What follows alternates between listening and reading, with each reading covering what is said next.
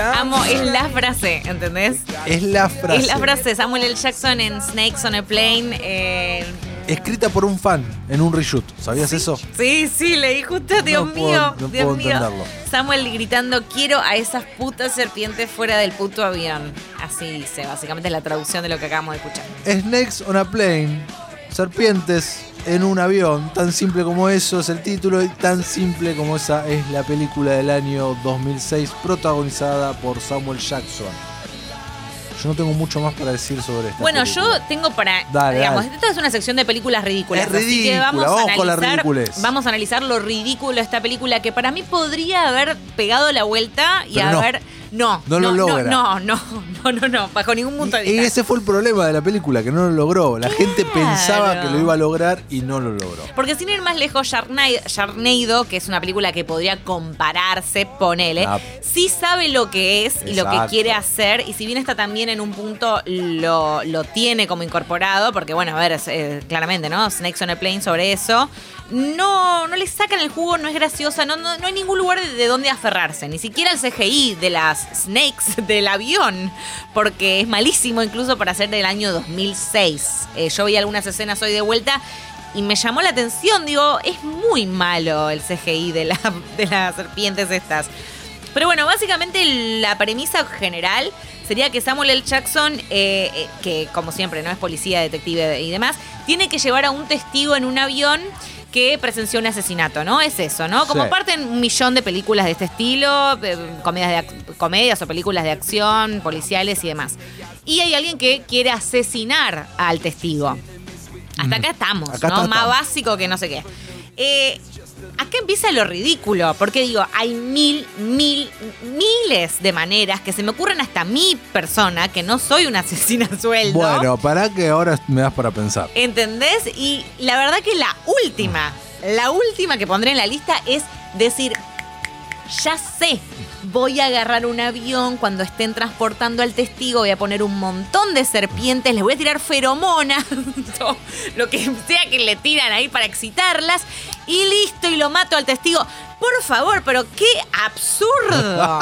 ¿Me puedes explicar la lógica? Aparte, lo gracioso es que. No hay lógica. No, No le- hay. No, no- no le busques lógica. Lo, lo- lo gracioso es que en realidad al principio de la película tratan de mostrarte que hay un intento de asesinato al principio, uno, y que después este personaje, que es el que quiere matar al testigo y demás, menciona que agotó todas sus, sus alternativas, como que tira tipo, ya no sé qué más hacer, esta es la última que se me ocurre. Dice algo medio así, como para que nosotros como espectadores digamos, ah, se ve que había probado todo, solo que no lo vimos, o algo por el estilo. Entonces por eso va a mandar serpientes a matar a esta persona en un avión. Lo cual es muy, muy absurdo. Tengo muchas más cosas para decir al respecto, pero quiero eh, saber tu opinión hasta el momento. No, no, la opinión de ese. no- me acuerdo que no me gustó nada la película, obviamente no, No. la volví a ver en la memoria. Yo soy ca- carne de cañón para estas cosas, ¿eh? Sí, sí, sí, sí. La memoria no me acompañó tampoco. Ayer estuve viendo algunas cositas, pero sobre todo leyendo cosas que obviamente nunca había leído sobre esta peli. Y eh, resulta que tuvo una campaña previa de estreno muy exitosa. La gente estaba muy exaltada, había como mucho deseo de ver la película, por lo menos esa era lo que se percibía. Y un montón de decisiones de marketing las tomaron de acuerdo a cómo estaban reaccionando los potenciales espectadores en ese momento. Decisiones del póster, de cómo hacerlo y demás. Y entre ellas algunas cosas de reshoots de la película. Se volvieron a filmar y lo que la frase que escuchamos recién, esta frase iba a decir la, sí, iba a decir la palabra icónica, no es icónica. Esta frase conocida Que quedó, sí. sale de un fan, de una de, de las proyecciones que estaban haciendo, uno de los screen test. eh, le preguntan a uno y dice eso y se lo, lo- lo dan como, ok, Samuel Jackson va a decir esto ahora. Me parece fascinante. Es espectacular. Fascinante. Yo había leído también que uno de los guionistas que estuvo a cargo de la película se inspiró en una revista de naturaleza que estaba leyendo en ese momento para escribirla. Nada, me Ciencia causa ficción. mucha gracia. Me imagino tipo leyendo una revista tipo de National Geographic y decir, para, para un poco, re buena onda, voy a, voy a sumar esto a, a la historia. Eh, a ver, Hay muchas cosas, como decíamos, que están mal, pero una de, la- de las claves para empatizar con una película de estas características o para que uno la pueda disfrutar es, eh, es que, que encariñarse con los personajes, cosa que acá no pasa en ningún momento. Y hay muchos personajes y encima están desarrollados, entre comillas, solo que son uno más irritable y más insoportable que el otro. Son todos homofóbicos o tiran comentarios que nada que... O sea, descolocados o, gente que parece simplemente loca, inestable emocionalmente, que decís, sí, la verdad que les tiran las serpientes si los maten. O sea, eh, es todo muy, muy, muy allá arriba. Están todos muy pasados de energía también. Está la pareja que viene de la luna de miel y que solo quiere tener sexo, pero tipo está fuera de control ya, ¿entendés? Como que ya parece, tipo, chicos, bueno.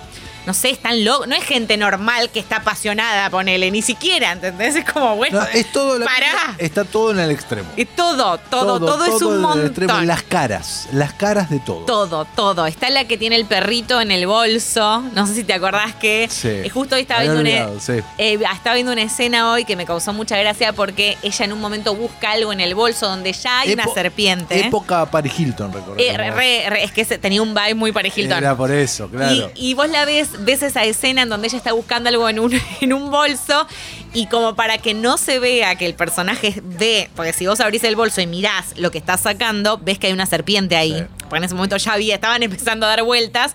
Ella está hablando con otra persona y busca algo sin mirar para abajo. Y es absurdo, es ridículo. Y cosas de esas tiene un millón. Solamente para justificar boludeces de la trama. Por ejemplo, a quienes atacan las serpientes y a quienes no. Tampoco tiene sentido. No ¿A sé si. ¿A quiénes no atacan? Por ejemplo, hay un bebé que está sentado en el avión, en el piso de un pasillo. Y no, y, ni- y es como que lo bordean las serpientes, ¿entendés? y no Bueno, tiene qué tier- lógica. Qué tiernita. Pero es ridículo, ¿entendés? O sea, atacan a cualquiera y a cada uno y decís, ponele al bebé, no lo, no lo tocan. Ponele. Se ve que porque les pareció un poco too much que, ata- que, que, Eh, segura- ¿no? Seguramente. Por ejemplo, y así un montón de cosas. O por qué el plan en un punto llega a ser pasarse todos a, eh, a primera clase. Deciden pasarse a primera clase, que es donde no llegaron las serpientes. Lo cual tampoco tiene sentido, porque hay una cortina que divide la primera clase y los turistas, ¿entendés? ¿Por qué las serpientes no van a pasar de un lado a otro? Bueno, hay muchas cosas que me ponen muy, muy, muy nerviosa de esta película. Y eh, creo que una de las cosas que más rabia me da es que yo podría haberla disfrutado en otro universo si la hubieran hecho bien. Pero no. Pero no, pero no. Así que si te parece, escuchamos un poco más de música antes de irnos. Escuchamos, pero antes te tiro esta pregunta y vos me la contestás después. Joya. Ya se estrenó, se está estrenando eh, el show de Paris Hilton cocinando para Netflix. ¿Ya lo viste? No, pero lo voy a después. ver. ¡Ah! ¡Ay, perdón!